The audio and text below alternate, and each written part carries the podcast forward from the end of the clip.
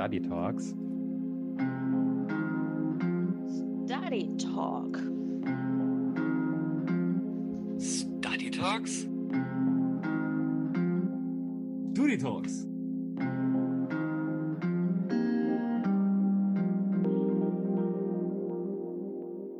Zeit für Wiederholung, Wiederholung, Wiederholung, Wiederholung, Wiederholung, Wiederholung, Wiederholung, Wiederholung, Wiederholung. Hallo und herzlich willkommen zu unserer neunten Episode. Und zwar machen wir heute die Wiederholung ähm, in der Anthropologie und die heutige Wiederholung wird sich um die Kultur und den ganzen Kulturaspekt drehen. Ähm, da begrüße ich erstmal die Laura. Hallo. Hallo. Genau, und die wird mich heute unterstützen dabei und ich bin's, der Robert. So, jetzt gehen wir erstmal durch, äh, was heute unsere Stationen sind. Erstmal werden wir uns mit den Begriffen Intertrans und Multikulturalität beschäftigen, dann kurz Geschichte zum Kulturbegriff, dann wird es um den erweiterten Kulturbegriff gehen, dann werden wir uns drei verschiedene Systeme ähm, zu Kulturdimensionen angucken. Hm, dann kommen wir zum Kompetenzmodell interkulturelle Kompetenz von Jürgen Bolden oder Bolton. Und äh, zum Schluss dann die interkulturelle Kommunikation nach Shannon und Weaver. Und dann sind wir auch schon durch damit. Ja, sollte gar nicht so ein großer Brocken werden heute, denke ich. Ja, dann äh, fange ich doch mal an. Intertrans und Multikulturalität. Ähm, ja, das sind erstmal drei Begriffe, wo man jetzt vielleicht äh, nicht sofort den Unterschied vor Augen hat. Deswegen gehen wir die mal durch. Also erstmal Inter Kulturalität beziehungsweise interkulturelle Kompetenz ist es eigentlich treffender.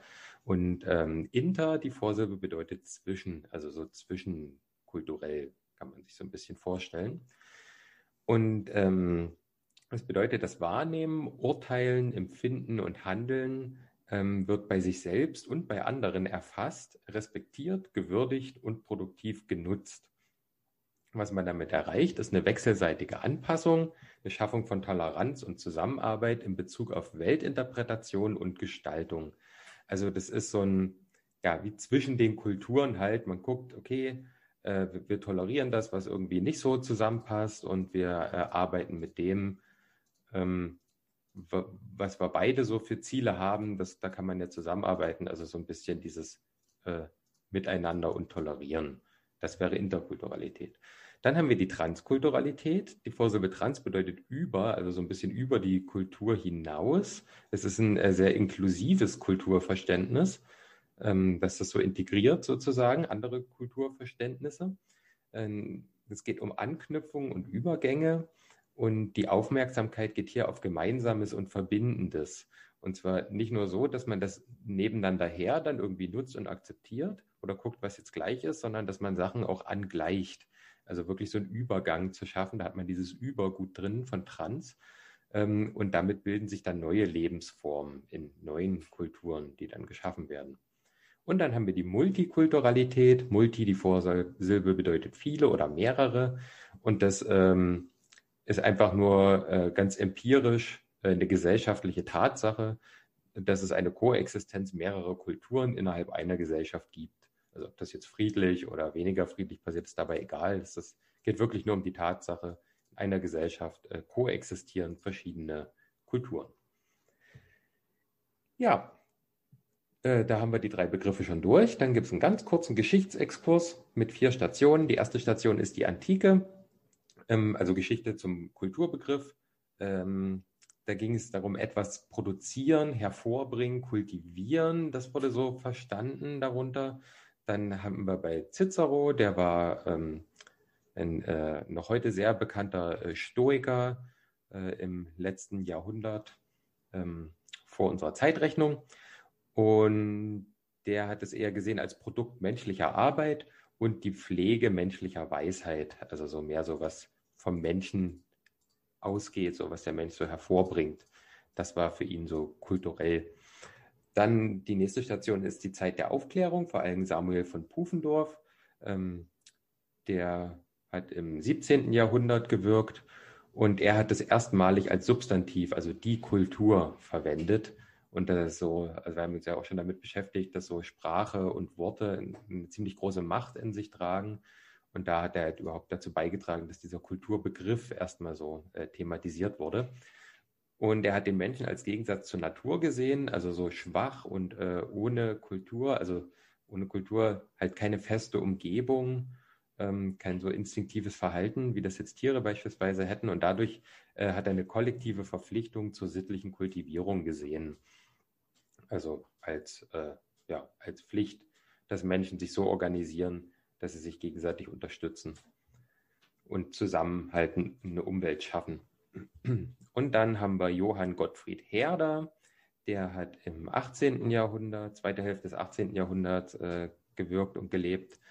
Und bei ihm war Kultur eher so eine kontinuierliche Einheit, so ein, eher ein Volksgeist, also schon auf eine, auf eine ganz bestimmte Gruppe von Menschen ähm, bezogen. Ähm, Kultur prägt für ihn das Leben im Ganzen und im Einzelnen, also einmal für das gesamte Volk an sich und den Einzelnen im Volk, aber immer nur für das jeweilige Volk. Und die Kultur war für ihn auch die Blüte des Daseins eines Volkes. Also sehr völkisches Denken. Ähm, das ist hier wirklich so abgrenzenden Charakter äh, schon, also aus heutiger Sicht auf jeden Fall, ähm, einen abgrenzenden Charakter äh, erkennbar ist. Ja, so viel zur kurzen Geschichte. Ähm, ja, heutzutage schlagen wir uns mit einer ganzen Palette an Kulturbegriffen äh, rum. Wir hatten am Anfang schon die drei intertrans und multikulturell. Ähm, ja, und äh, damit hört es nicht auf, ähm, denn jetzt kommen wir zum erweiterten Kulturbegriff. Also einmal haben wir äh, so das äh, so etwas ältere Verständnis oder konservative Verständnis von Kultur ähm, ist so bezeichnet so das, das Gute, Schöne, Wahre und Tugendhafte.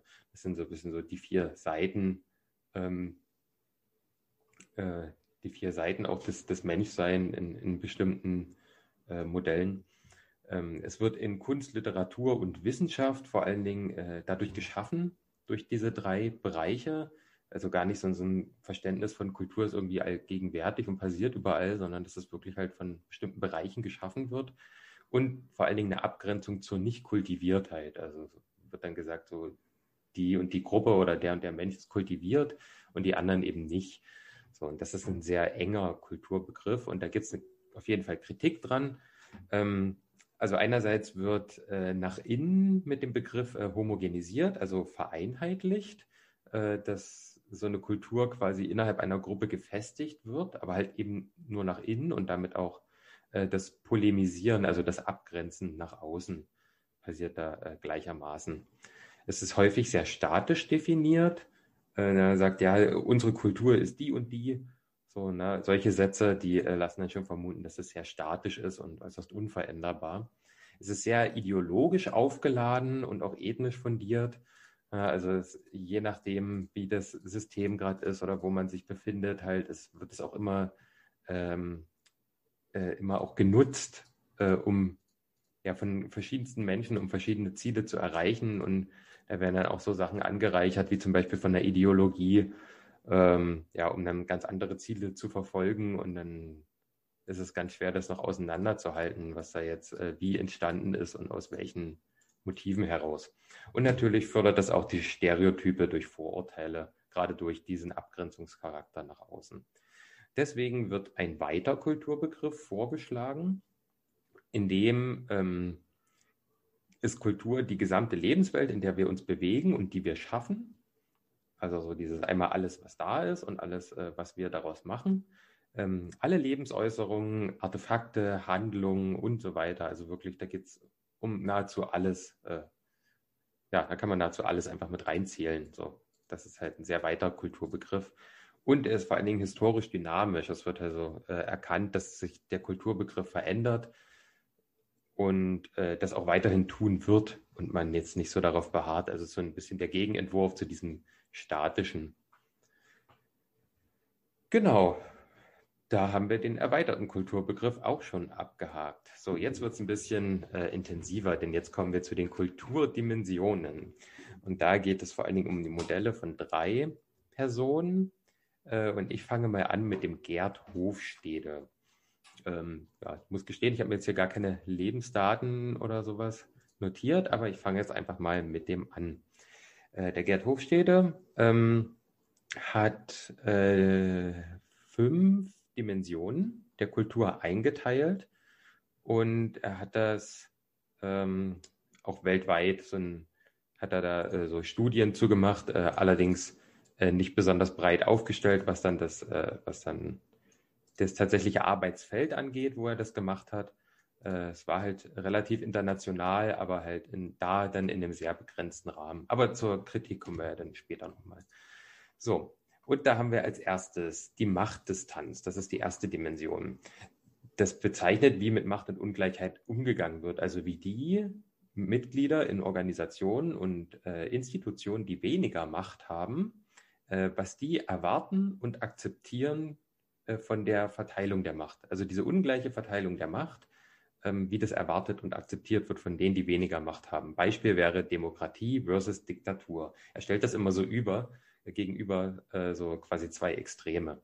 Und seine zwei Extreme sind Gesellschaften mit niedriger Machtdistanz und mit hoher Machtdistanz. In der niedrigen Machtdistanz bedeutet das zum Beispiel, ähm, dass die Hierarchie eine Ungleichheit der Rollen aus funktionalen Gründen bedeutet oder ähm, der ideale Chef ein fähiger Demokrat ist und dass Mitbestimmung ganz wichtig ist. Das sind halt so die Sachen, die erwartet werden dann von den ArbeitnehmerInnen.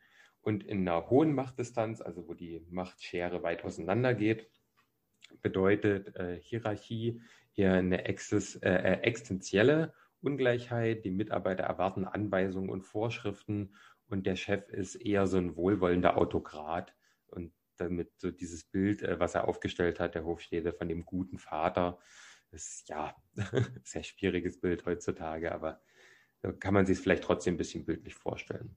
Seine zweite Dimension ist der Individualismus und der Kollektivismus. Ähm, da geht es um Eigenverantwortlichkeit und Autonomie versus Gruppenzwang. Und ein Beispiel dafür wäre die freie Marktwirtschaft versus Planwirtschaft. Und da kennen wir uns ja gerade in der Geschichte in Deutschland äh, oder die meisten kennen sich damit wahrscheinlich schon ein bisschen aus. Äh, deswegen wird das ziemlich greifbar, finde ich. Also man hat in kollektivistischen Gesellschaften, äh, genau, er stellt das erstmal gegenüber, kollektivistische und individualistische Gesellschaften. Und bei den kollektivistischen ähm, hat man so die unterschiedlichen Maßstäbe für die Mitglieder äh, von In-Gruppen und Out-Gruppen, also die so, äh, innerhalb und außerhalb von den Prozessen sind. Personen werden gemäß ihrer Gruppenzugehörigkeit beurteilt, also immer so in der Gruppe. Zwischenmenschliche Beziehungen sind wichtiger als die Aufgaben, die tatsächlich erledigt werden. Die Gruppenziele dominieren die Personalentwicklung. Ähm, ja, also man merkt schon, habe ich gar nicht erwähnt, er ist, bezeichnet das natürlich diesen Kulturbegriff, diese Dimension immer am Beispiel von einem Arbeitsplatz. Ja, die individualistische Gesellschaft äh, wäre dann für eine Gleichbehandlung aller Mitarbeiter. Äh, die Personen werden gemäß ihrer Fähigkeiten beurteilt, nicht ihrer Gruppenzugehörigkeit. Ähm, die Karriereplanung dominiert die Personalentwicklung. Also das ist, äh, glaube ich, sehr klar und trennscharf hier. Dann haben wir die dritte Dimension, Maskulinität und Femininität. Finde ich ein bisschen komisch, die Begriffe. Äh, ich finde eher so feste Geschlechterrollen und äh, Überschneidung der Geschlechterrollen finde ich da ein bisschen besser, wie er es auch selber teilweise äh, formuliert hat. Und da gibt es zum Beispiel ja für das äh, Men, maskulin und feminin hätte man jetzt so weibliche Bundeskanzlerin in Deutschland äh, versus männliches Oberhaupt in Russland. Ähm, oder wenn man das jetzt historisch sieht, hat man konservativ versus modern in den, ähm, in den festen und äh, fluiden Geschlechterrollen. Und er hat dann die feminine und die maskuline Gesellschaft gegenübergestellt. In der femininen ist äh, selbstbewusstes Verhalten äh, eher lächerlich oder wird lächerlich gemacht. Es ist eine sehr hohe Anpassungsbereitschaft. Äh, man verkauft sich unter seinem Wert. Ähm, und es ist so dieses Arbeiten, um zu leben Motto der maskulinen Gesellschaft wird selbstbewusstes Verhalten anerkannt. Ähm, es ist ein hohes Durchsetzungsvermögen, weniger Anpassungsbereitschaft. Man verkauft sich eher über seinem Wert und ähm, es ist eher so der Leitsatz Leben, um zu arbeiten. Also genau andersrum. Seine vierte Dimension ist die Unsicherheitsvermeidung. Da geht es äh, um das Bedrohungsgefühl äh, durch ungewisse und unbekannte Situationen. Also einmal die starke und einmal die schwache Unsicherheitsvermeidung. Und ein Beispiel wäre hier ähm, so ein Hierarchiesystem ähm, versus eine Matrixorganisation in Betrieben. Und Genau, er stellt es hier gegenüber, äh, schwache Unsicherheitsvermeidung und starke Unsicherheitsvermeidung. Bei der schwachen ist eine Abneigung gegenüber schriftlichen oder mündlichen Vorschriften und Regelungen, sehr flache Hierarchien und geringe Statusunterschiede, ähm, ein hoher Stellenwert äh, für GeneralistInnen und äh, gesunden Menschenverstand und bei der starken Unsicherheitsvermeidung wäre es eher so das emotionale Bedürfnis, richtig, von nach schriftlichen und mündlichen Vorschriften und Regeln. Also wirklich emotional, das, äh, dieses Sicherheitsbedürfnis da auch ganz hoch. Äh, starre Hierarchien und Statusdenken, ein hoher Stellenwert für ExpertenInnen und SpezialistInnen. Ja, genau, so Formalisierung und Standardisierung, äh, alles was einen halt dazu befähigt, irgendwelche Unsicherheiten möglichst auszugrenzen oder auszubremsen, äh, um von denen nicht so sehr überrascht zu werden.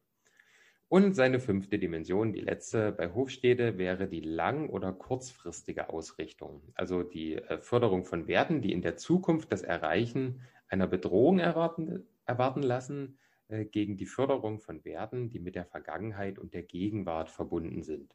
Zum Beispiel Klimaneutralität versus Massentourismus. Und da haben wir die Gesellschaften mit Kurzzeitorientierung und die Gesellschaften mit Langzeitorientierung. Bei der Kurzzeitorientierung wäre es so die Tendenz zur absoluten Wahrheit, Normativismus, Ungeduld, kurzfristige Erfolge, eigene Ziele dominieren, die Abneigung gegen Fremdbestimmung ist da und eine hohe Investition in schnelle Entwicklung im Sinne von Verschuldung. Bei der Langzeitorientierung sind es viele Wahrheiten, abhängig von Zeit, Ort und Gegebenheit. Äh, der Pragmatismus im Gegensatz zum Normativismus, Ausdauer langfristiger Zielverfolgung, ähm, Bereitschaft, sich einem kollektiven Zweck unterzuordnen. Das ist also nicht die, die Abneigung von der Fremdbestimmung und das Haushalten für Zukunftssicherung, also eher sparen als verschulden. Ja, und dann würde ich jetzt an die Laura abgeben, die sich mit dem nächsten beschäftigt. Genau, ich ähm, würde äh, über Trompener und seine sieben Kulturdimensionen mehr erzählen. Und zwar Trompener war ein Schüler von ähm, Hofstede und hat dadurch das Ganze auch weiterentwickelt, diese Kulturdimension. Er ist ein Nieder niederländisch-französischer Wissenschaftler im Bereich der interkulturellen Kommunikation und ist geboren 1952. Genau. Er versteht Kultur so, dass es die Art und Weise ist, wie Gesellschaft unterschiedlich auf die gleichen Herausforderungen reagieren. Das heißt, wie zum Beispiel Beziehungen geregelt werden oder wie mit Zeit umgegangen wird. Für ihn ist das Verständnis von Kultur ein bisschen wie so eine, wie ein Zwiebelmodell, wenn wir in der Mitte anfangen, haben wir die Grundannahmen.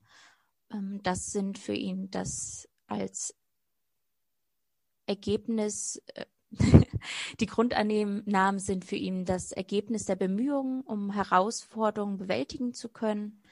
Wenn wir das jetzt am Beispiel von Zeit nehmen, wäre das zum Beispiel, dass unsere Zeit ist endlich und für uns ist Zeit Geld wert. Also Zeit ist Geld.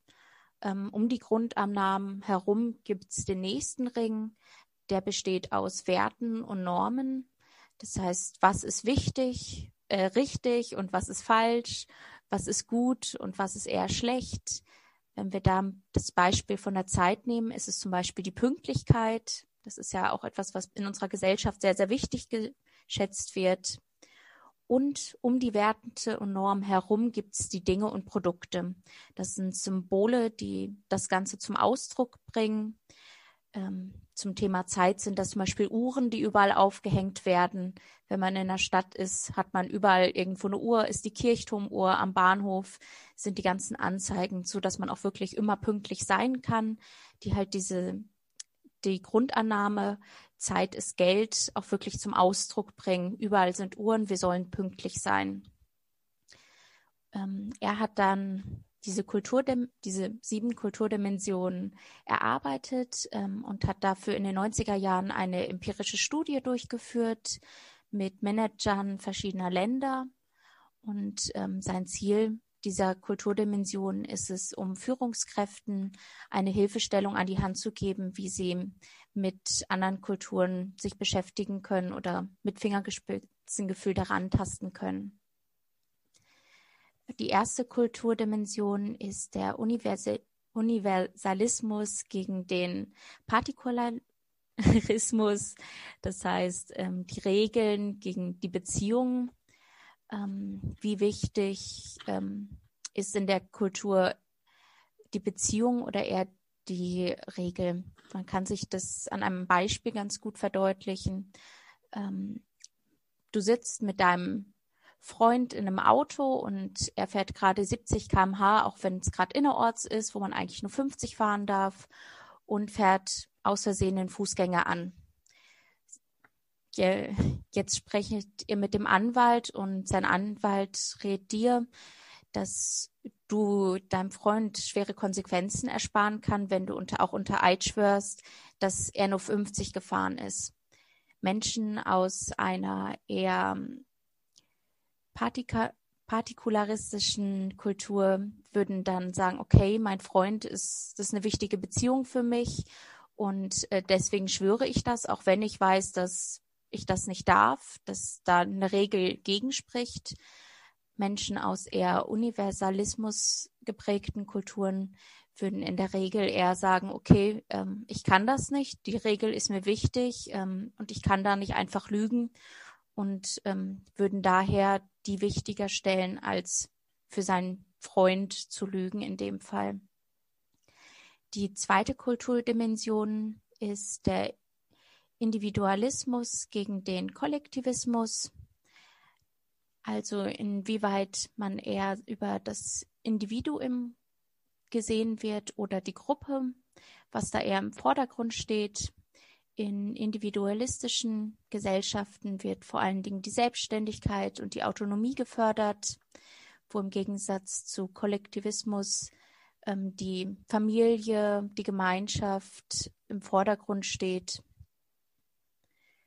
Als dritte Kulturdimension haben wir dann die Neutralität gegen die Emotionalität. Und da geht es darum, wie weit man seine Emotionen zeigen darf oder zeigt in der Gesellschaft. In Kulturen, wo die emotionaler sind, ist es so, dass es positiv bewertet wird, wenn mal jemand eher etwas temperamentvoller ist. Ähm, oder wenn zum Beispiel der Chef weint, wird das auch als positiv bewertet. Und er ist dort eher ein Zeichen von Tiefgründigkeit wo im Gegensatz eine Kultur, die eher neutral ist, das Ganze als Schwäche sehen würde. Dort hat man mehr Abstand und Gestiken, zu starkes Gestiken oder zu starke Nähe wird dort nicht wirklich als positiv gesehen. Genau. Als vierte Kulturdimension haben wir spezifisch gegen diffus. Und da geht es vor allen Dingen darum, wie die Öffn wie die Öffentlichkeit von dem privaten Leben getrennt ist. Das beschreibt im Endeffekt, wie man das Arbeitsleben und das Privatleben voneinander trennt. Ob man sagt, okay, man geht nach dem Arbeiten noch ein Bier mit den Kollegen ähm, trinken und ähm, während der Arbeit macht man auch mal was Privates. Das wäre eher ein diffuses ähm, Kulturverständnis oder Kultur, ähm, wo im Gegensatz zu einer spezifischen Kultur es so ist, dass man das ganz strikt voneinander trennt und sagt, okay, Arbeit ist Arbeit und das Private ist privat und man mischt das jetzt nicht so miteinander.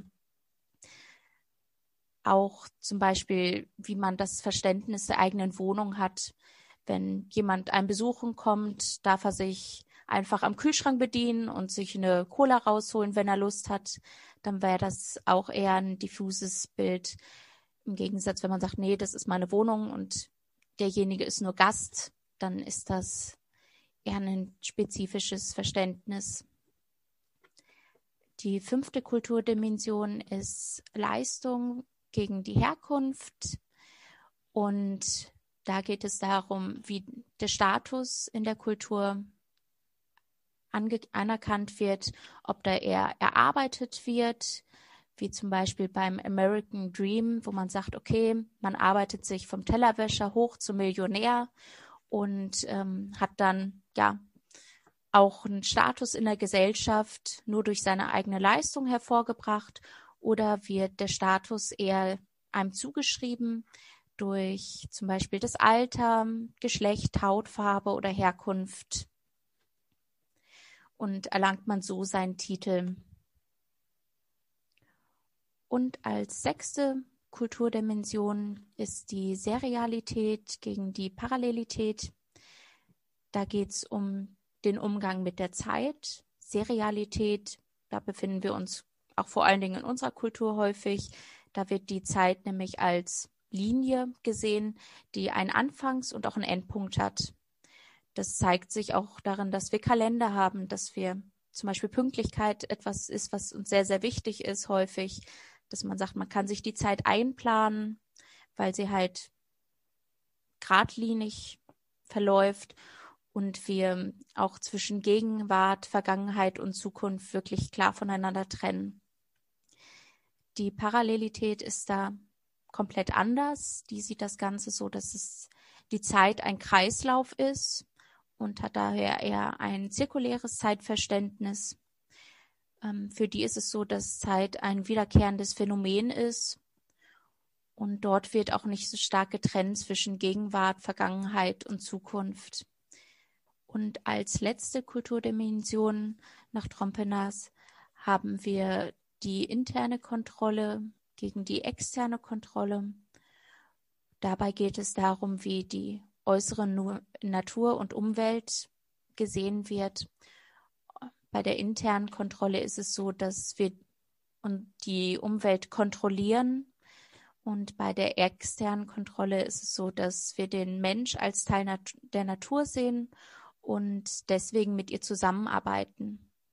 Im Bereich der Wissenschaft bedeutet die Wirtschaft bedeutet dies, dass Kulturen mit interner Kontrolle Kontrolle Strategien entwickeln, um Vorteile vor der Konkurrenz zu haben, während Kulturen mit externer Kontrolle auf die momentanen Gegebenheiten des Markts reagieren.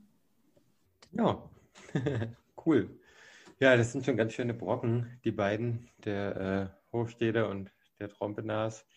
Ähm, genau, deswegen kommen wir jetzt zu dem guten Edward Hall. Äh, der ist nämlich ein bisschen kürzer und ich finde auch ein bisschen einfacher verständlich. Und äh, ja, in der Zwischenzeit habe ich noch mal den Hofstädter ähm, recherchiert. Der hat 1928 bis tatsächlich letztes Jahr Februar gelebt.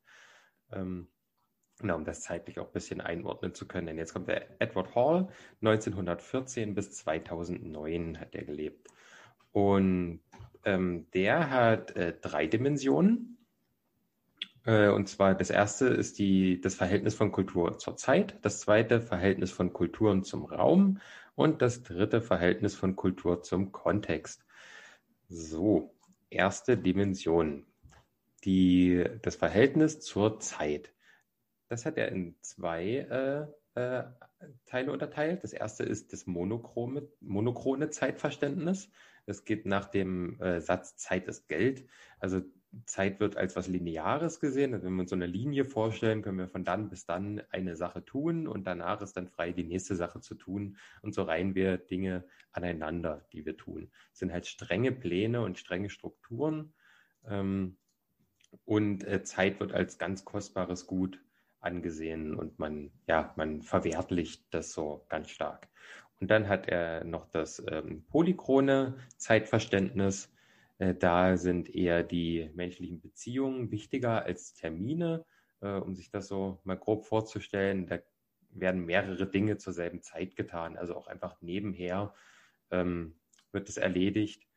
Äh, und das ist halt nochmal ein ganz, also ein ganz starker Unterschied, wenn man sich das so vorstellt. Also das ist ja nicht nur, wie man das denn wirklich tut, sondern auch, wie man das denkt, letztendlich Zeit. Äh, ja. Und da sind noch religiöse Aspekte natürlich zu beachten. Wir haben zum Beispiel jetzt äh, in der christlichen Vorstellung haben wir eine sehr fortlaufende Zeit und eine knappe Zeit mit einem äh, endlichen Tod sozusagen. Und äh, in anderen Religionen wie Hinduismus oder Buddhismus haben wir so einen Kreislauf von Geburt, Tod, Wiedergeburt. Und ähm, ja, da äh, treffen wir dann natürlich ganz verschiedene Zeitverständnisse. Und äh, danach hat Zeit auch einen sehr unterschiedlichen Stellenwert je nach Religion, Kultur, auch natürlich persönlich äh, kann sich das ja unterscheiden. Und natürlich gibt es da auch immer Mischformen von allem. Genau, da kommen wir schon zur zweiten Dimension. Das ist die Verhältnis von Kulturen zum Raum. Ähm, jetzt einerseits Distanzen äh, und Nähe in unterschiedlichen Bereichen der Welt unterscheiden sich stark oder werden unterschiedlich verstanden. Man kann das als so eine Art Blase um sich rundherum äh, vorstellen, was so der eigene Safe Space ist. So, wenn den jemand betritt, dann wird es äh, unangenehm, wenn das jetzt nicht ein sehr nah vertrauter Mensch ist. Und ähm, ja, da kann man so grob sagen, wenn man sich Europa anguckt, in den nordeuropäischen Staaten ist eher ein größerer Abstand voneinander gewünscht, während in südeuropäischen Staaten eher ähm, ein geringerer Abstand eingehalten wird. Und wenn man sich dann vorstellt, dass Menschen mit so einem unterschiedlichen Verständnis aufeinandertreffen, dann kann natürlich die Person, die äh, normalerweise äh, näher sich zu anderen Personen befindet, wenn sie mit ihnen interagiert, die andere Person ganz schön irritieren, die halt gewohnt ist, dass normalerweise mehr Abstand zu ihr gehalten wird. Ja, ist vielleicht auch ein bisschen irreführend, das ja irgendwie auf nord- und südeuropäisch äh, einzugrenzen, weil äh, das ist ja doch mittlerweile fast überholtes Denken, da sich das ja alles immer mehr verschiebt, angleicht und individualisiert. Ja, und dann hat er aber auch noch die unterschiedliche Einstellung zu unterschiedlichem äh, Verhalten die wirken halt auf den jeweils anderen unterschiedlich. Und da ist auch der, der Winkel zum Beispiel, zu, zu dem man zueinander steht, wenn man miteinander kommuniziert, der ist auch verschieden und äh, spielt eine Rolle. Also es geht halt darum, auch wie man, wie man so herangeht an, an so ein Miteinander. Und das äh, zeigt sich unter anderem äh, in dem Winkel, wie man zueinander steht. Also hat er einerseits so die Distanz und Nähe und andererseits so die unterschiedliche äh, Einstellung zum Verhalten. Genau. Und die dritte Dimension bei ihm ist das Verhältnis von Kultur zum Kontext. Ähm, der Kontext ist für ihn, das, äh, also in der Sprache und Art des Redens stecken mehr Informationen, als Wörter geführt werden. Ähm, ja, das hatten wir ja nur auch schon, schon fast bis zum Erbrechen durchgenommen, dass halt der Inhalt wirklich bei so einer Kommunikation eher immer das Wenigste ist und das rundherum viel mehr aussagt. Ähm, und das ist halt auch in verschiedenen Ländern, so Kulturen oder Religionen auch verschieden einfach. Und da hat er es eingeteilt in den High- und den Low-Kontext. Beim High-Kontext wird zwischen den Zeilen gelesen. Also es geht gar nicht so sehr um das wirklich Gesprochene. Es ist ein äh, ständiger Informationsaustausch nötig dadurch, der auf alles rundherum und zwischendrin geachtet wird. Und es ist eine sehr indirekte äh, Gesprächsstrategie, da geht es darum, wie wird etwas gesagt. Und es geht sehr viel um äh, Kontext, um das Nonverbale und auch um die äh, soziale Harmonie untereinander. Also da werden dann auch andere Gesprächstypen möglich bei Menschen, die halt auf so etwas achten. Und im Low-Kontext äh, wird es genauso verstanden, wie es gesprochen wird. Das ist so dieses typische wörtlich nehmen. Ähm, und das ist halt offen verbal äh, und es geht um die inhaltlichen Informationen. Genau, was wird gesagt? Es geht gar nicht so sehr darum, wie wird etwas gesagt. Ja, kann ich mir auch kaum vorstellen, dass hier wirklich nur entweder das eine oder das andere Extrem, so wie bei allem eigentlich, sondern eher immer Mischformen, die in die eine oder andere Richtung tendieren und ähm, ja, sich jetzt auch nicht unbedingt irgendwie groß national oder so abgrenzen lassen, sondern natürlich auch mittlerweile eher sehr individuell ausgeprägt sind. Ja, genau, das war schon der Edward Hall mit seinem Zeit, Raum und Kontext. Dann gibt es da aber natürlich auch noch eine Kritik daran, dass man Kultur in so Dimensionen, die man klar voneinander abgrenzt, einteilt. Ähm, ja, dazu haue ich auf jeden Fall in die Quellenangabe noch ein schönes Video von unserem Professor, was er äh, uns dazu bereitgestellt hat. Das ist auch einfach auf YouTube, das kann sich äh, jeder, jeder Mensch ansehen. Äh, da hat er sehr gut erklärt, deswegen würde ich jetzt einfach nur noch mal ganz kurz die Stichpunkte per Zitat vorlesen zu den fünf Sachen.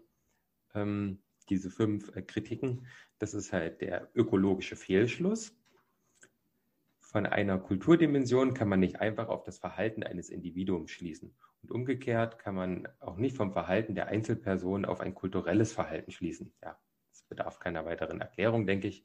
Das zweite ist die, der relative Unterschied oder die relativen Unterschiede. Im Kulturvergleich kommt es nicht auf die absoluten, sondern relativen Unterschiede an. Also nicht auf die gemessenen, sondern auf die äh, eher beziehungsmäßigen Unterschiede.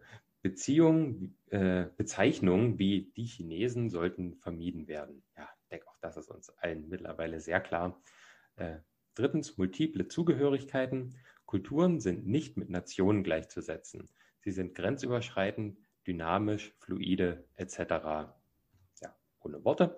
Ähm, Viertens die adaptiven Übersetzungen. Wissenschaftliche Methoden sind kulturspezifisch. Das heißt, nicht nur der Inhalt eines Fragebogens muss übersetzt werden, sondern auch die Methode muss dem Untersuchungskontext angepasst werden. Also dass da je nachdem, wo, wer, mit welchen Menschen welche Untersuchungen macht, kommen halt verschiedene Ergebnisse raus. Und deswegen sind halt die auch gar nicht so trennscharf, wie sie vielleicht erscheinen mögen. Und das letzte, die Gefahr der Stereotypisierung. Kulturdimensionen sind hilfreiche Werkzeuge für den Kulturvergleich, aber sie können mitunter auch Stereotype befördern. Zum Beispiel, alle Deutschen gehen aufs Oktoberfest, tragen Lederhosen etc. Ja, das äh, macht natürlich überhaupt gar keinen Sinn, sowas zu denken. Aber das, ja, brauchen wir schon wieder lang und breit äh, thematisieren. Das haben wir ja in vielen Folgen vorher schon gut auseinandergenommen und haben da uns, äh, denke ich mal, auch gemeinsam ein ganz gutes Kulturverständnis mittlerweile erarbeitet. Das ist ja auch eine ganz spannende Angelegenheit. Genau, und das Video dann unten in den Quellen. So, dann sind wir schon bald am Ende. Dann komme ich jetzt zu dem äh, Kompetenzmodell interkulturelle Kompetenz von Jürgen Bolten. Und er hat da auch wieder drei äh, Dimensionen. Also hier geht es jetzt wirklich um das interkulturelle. Ähm, Kultur zusammen erleben, gestalten, kommunizieren. Und er hat die Dimension affektiv, kognitiv und verhaltensbezogen ähm, aufgestellt.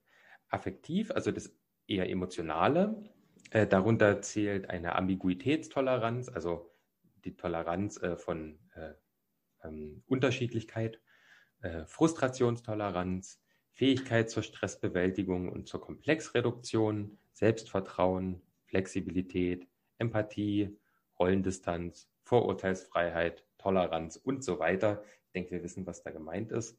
Das ist eine zweite Dimension, das Kognitive, also das, was das Wissen äh, bezeichnet, ist das Verständnis des Kulturphänomens in Bezug auf Wahrnehmung, Denken, Einstellung sowie Verstand, äh, Verhaltens- und Handlungsweisen. Also, dass man halt auch versteht, äh, dass es, äh, wie, sich, wie sich Kultur äußert und auch, dass es was Subjektives ist, halt auch wie es wahrgenommen und verstanden wird.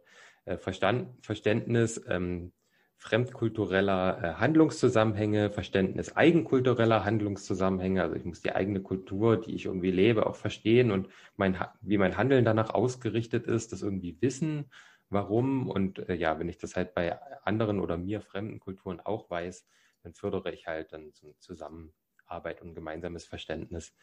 Äh, das Verständnis der Kulturunterschiede der InteraktionspartnerInnen äh, ergibt sich dann daraus, dass ich die eigenen und die fremden Zusammenhänge verstehe.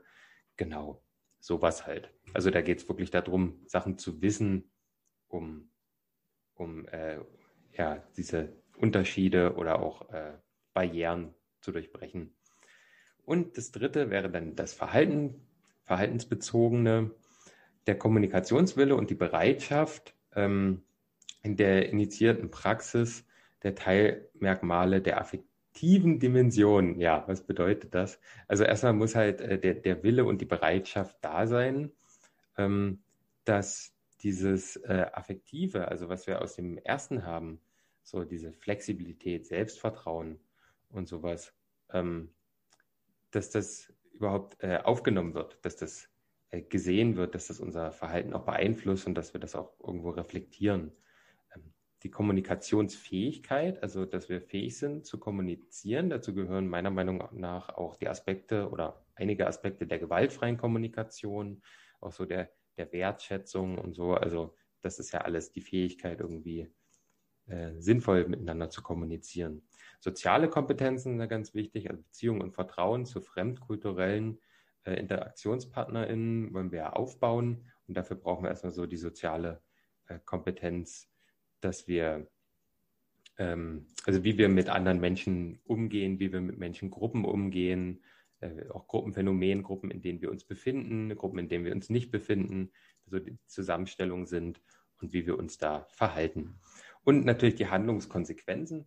Äh, Bereitschaft, Einstellungen auch konsequent in Handlung umzusetzen. Das ist äh, meiner Meinung nach das Wichtigste. Also wir können unser, über unsere Emotionen total klar sein, über die Emotionen der anderen vielleicht sogar. Wir können so viel wissen über unsere und andere Kulturen, aber wenn wir daraus nichts machen, nicht irgendwie unser, unser Handeln anpassen, um so ein Miteinander zu fördern, dann äh, brauchen wir das auch alles gar nicht. Also wenn wir hier diesen einen letzten Punkt, wenn wir die Bereitschaft nicht haben, dann brauchen wir den ganzen Rest äh, eigentlich gar nicht erst angehen. Ja, und das sind die drei Dimensionen von Jürgen Bolten. Und dann gebe ich jetzt äh, nochmal an die Laura über und die wird jetzt das letzte äh, abhaken. Genau. Zuletzt haben wir noch die interkulturelle Kommunikation von Shannon and Weaver, die 1949 ähm, entwickelt wurde. Und da geht es darum, dass es, ähm, wir uns immer durch Zeichen verständigen und wenn wir ja uns verständigen, kodieren wir das Ganze und das muss vom anderen auch dekodiert werden. Das Ganze wird in vier Teile geteilt. Einmal in das Verbale, das heißt in das geschriebene oder auch gesprochene Wort. Dann in das Nonverbale, da geht es vor allen Dingen um die Äußerung unserer Körpersprache, wie wir mit Mimik und Gestik dazu agieren, ob wir ja dazu lächeln oder unsere Augenbrauen rücken. Dadurch kann dann auch ganz viel Missverständnisse geschehen.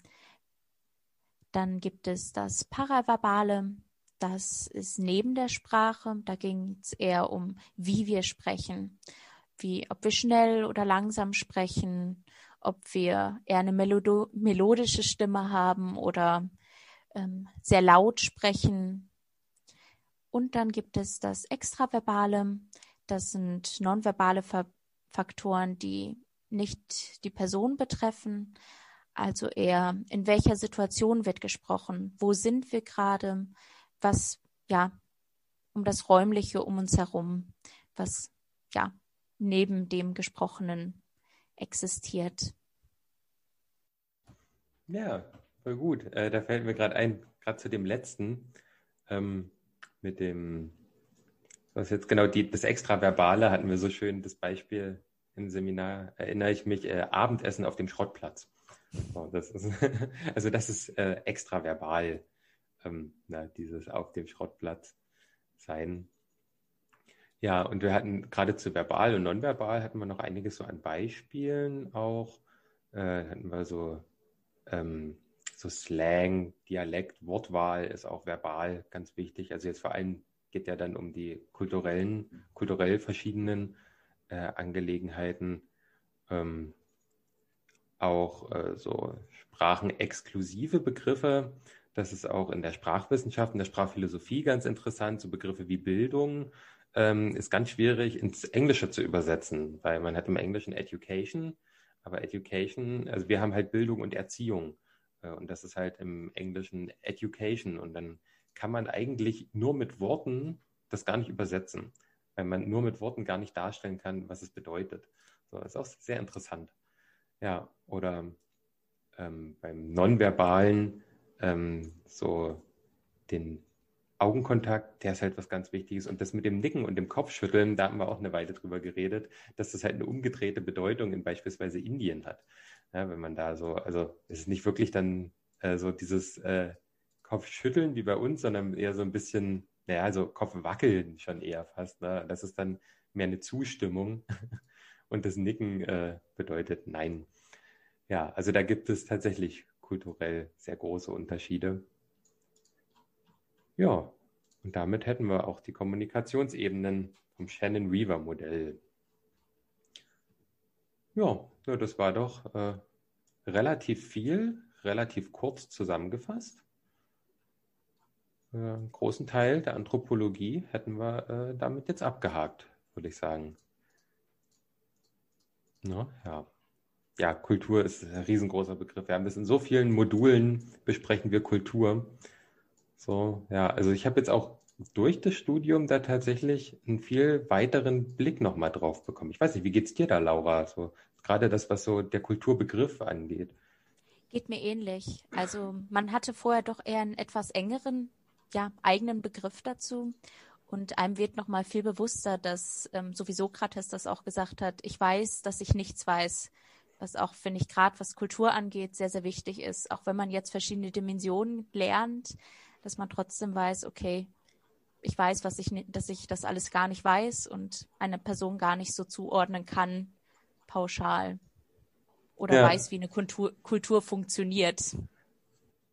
Ja, ja, genau. Auch was es so für verschiedene Herangehensweisen gibt, Kultur zu bezeichnen. Also ich erinnere mich ja. da an äh, die andere Folge in Anthropologie, die wir hatten, wo es ja wirklich darum ging, dass ähm, Kultur gar nicht mehr so dieses Gruppenzugehörigkeitsding mit Abgrenzungscharakter ist, sondern eher was sehr Individuelles, was eher so durch die Gegebenheiten von außen begrenzt oder auch äh, befördert wird. Also da gibt es ja so viel Verschiedenes so, wo man sich daran anlehnen kann. Ist natürlich auch immer auf den Zweck äh, angepasst. Ne? Man kann ja, je nachdem, was man jetzt will, wenn man jetzt sich gesellschaftlich so äh, international kulturelle Unterschiede ansehen will, dann macht das natürlich weniger Sinn, da irgendwie mit so individuellen Kulturbegriffen ranzugehen.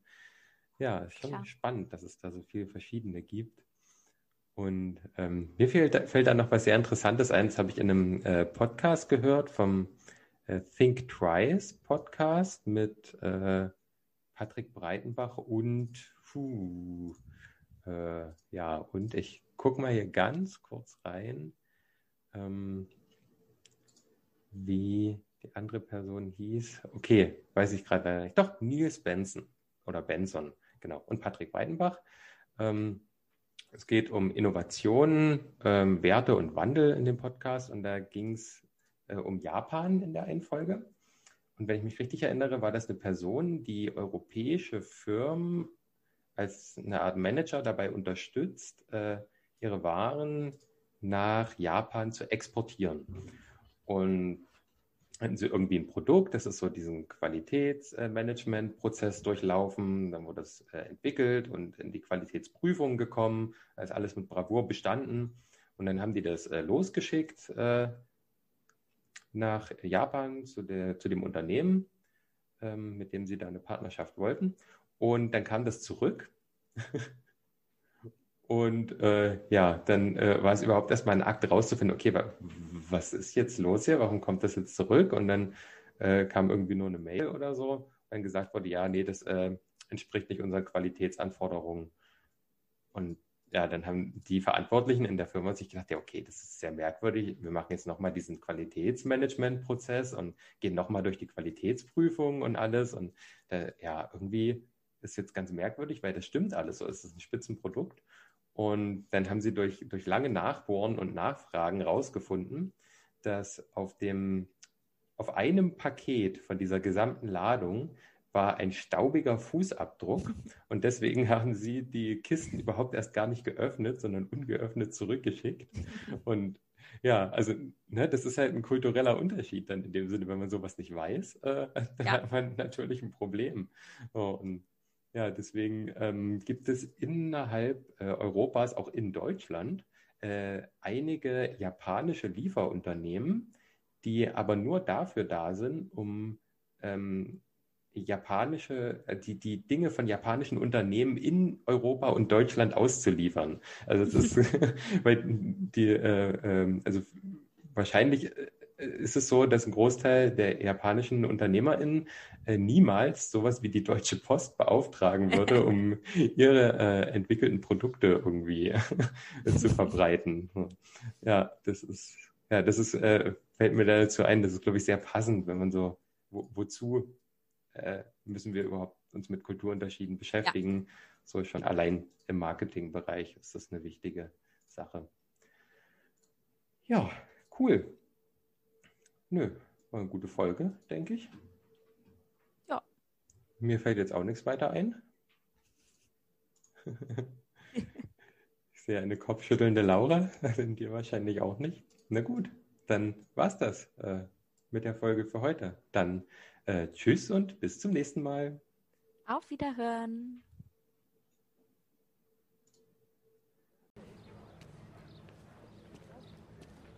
Wenn wir über die Höhepunkte der menschlichen Evolution sprechen, dann auch über die Evolution des Organismus sowie die Entwicklung seiner Anpassung an die Umwelt. Die Evolution des Organismus beginnt mit der des Lebens, durchläuft die Stadien ähm, des Hominiden und führt zur Entwicklung des Menschen, des Neandertalers und des Cro-Magnon-Menschen. Nun, äh, interessanterweise sind hier drei äh, Stränge zu erkennen. Der biologische, der anthropologische, die Entwicklung der Städte und Kulturen und der kulturelle, die Fähigkeit menschlichen Ausdrucks.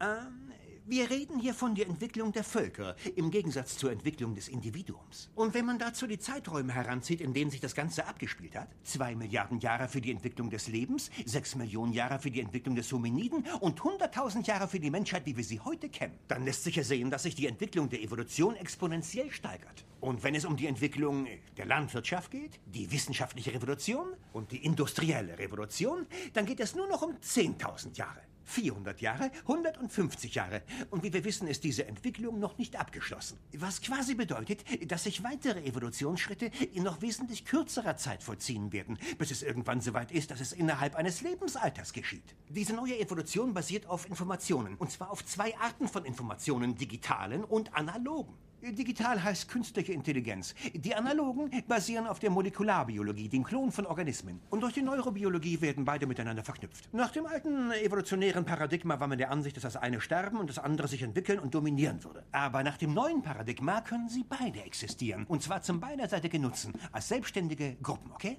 Unabhängig äh, von äußeren Einflüssen. Das Interessante daran ist, dass die Evolution dadurch zu einem Prozess innerhalb eines Individuums geworden ist. Unabhängig von den Bedürfnissen und Wünschen jedes Einzelnen. Statt eines eines Äußeren, eines passiven Prozesses, bei dem sich der Einzelne den Bedürfnissen des Kollektivs zu unterwerfen hat. Dadurch wird ein neuer Mensch geschaffen. Okay? Mit neuer Individualität und neuem Bewusstsein. Das ist aber erst der Anfang des evolutionären Kreislaufs, zumal der folgende Kreislauf bereits auf dem Input dieser neuen Intelligenz aufbaut. Und indem sich Intelligenz auf Intelligenz aufbaut, sowie eine Fähigkeit auf die andere, nimmt auch die Geschwindigkeit zu. Doch wie lange? Bis ein Crescendo erreicht ist. Man könnte sich das vorstellen als, als unmittelbare Umsetzung des menschlichen, des menschlichen und neohumanen Potenzials. Es könnte was völlig Neues. Es könnte sowas wie die Steigerung des Individuums sein, die Multiplikation individueller Existenzen, paralleler Existenzen, da das Individuum nicht länger durch Zeit und Raum eingeschränkt ist. Und die Manifestation dieser Evolution des neuen Menschen, diese Manifestation könnte enorm kontraintuitiv sein. Das ist das Interessante daran. Die alte Evolution ist kalt und steril und nur zweckgebunden, okay? Ihre Manifestation war die soziale Anpassung. Wir sprechen hier von Parasitismus, Dominanz, Moral, okay? Von Krieg und von Jagd. Das alles würde sich mit der Zeit zurückentwickeln. Das alles würde der De-Evolution anheimfallen. Das neue evolutionäre Paradigma vermittelt uns menschliche Werte wie Wahrheit, wie Loyalität, wie Gerechtigkeit und Freiheit. Zusammen bilden sie das Manifest einer neuen Evolution. Es wäre schön, wenn dieser Wunschtraum in Erfüllung ginge.